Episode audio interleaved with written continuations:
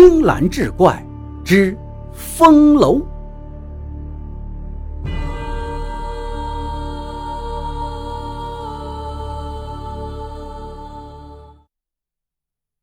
上回说到，徐洪亮出主意用鞭炮除妖辟邪。第二天早晨，艳阳高照，徐洪亮和熊勇带人早早的来到了西院门口，命人重新打开院门。将数十挂鞭炮围绕着小楼堆放了一圈，然后将其点燃。一时之间，只见火光翻腾，硝烟四起，爆竹声震耳欲聋。待得燃放完毕，只见徐洪亮大手一挥，早已在门外等候的十几个家丁仆人便手持枪棒一拥而上。此时硝烟尚未散尽，呛得人咳嗽不已。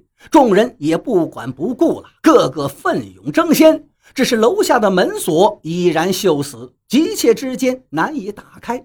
熊勇便让几人从院外抬来长梯，架在二楼窗台之上。徐洪亮身先士卒，空手就爬了上去，众人也紧随其后，鱼贯登梯。待爬到二楼窗前，徐洪亮飞起一脚踹开窗户，纵身就跳了进去。熊勇等人紧随其后，也都跳了进去。待得众人双脚落地，不由大感诧异。原来这竟然是一间女子的闺阁，正中墙上还挂着一幅古画。房内陈设虽然简陋，但也摆放整洁。屋内有一个梳妆台、一个箱子和一张床，均是古色古香，不染半点尘埃。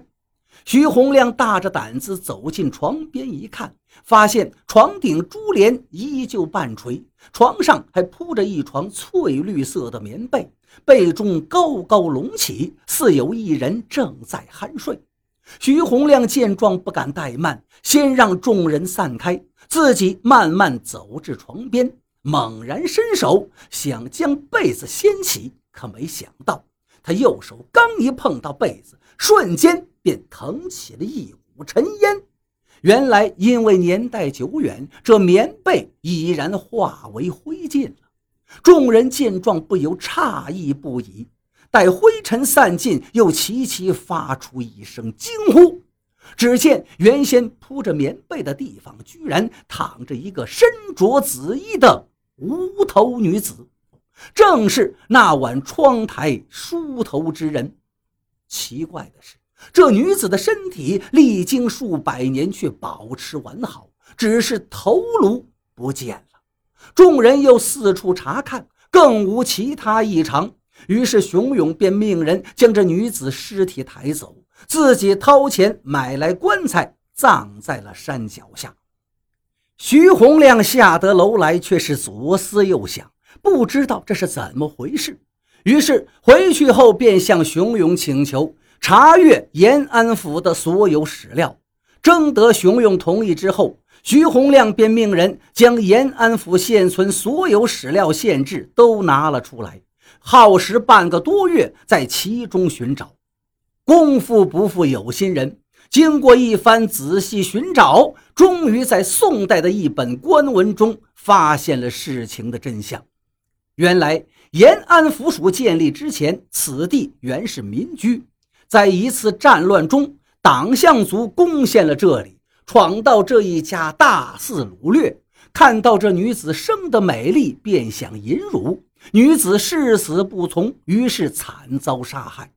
乱定之后，当地官府见此家房屋甚多，于是便想改为府署。改建之时，不知什么原因，当时的官员并没有将此女掩埋。而是原封不动地将楼院紧锁，然后再贴上封条，不让外人进入。可人死之后本应入土为安，长久不葬必生异象，因此才会发生诸多怪异之事。而后来的续任者在此为官也不过三年五载，所以只求避凶，每任都只是加贴一个封条。直到现在才被熊勇和徐洪亮破楼而入，女子的尸体也终于可以入土为安了。徐洪亮独霸记载，对女子大感敬佩。他叹道：“这真是贞烈之女啊！”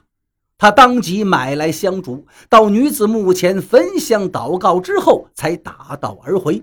自此以后，延安府署再无怪事发生，西院也被拆掉，重启了府邸，贴封条之力到熊勇这一任，便也寿终正寝。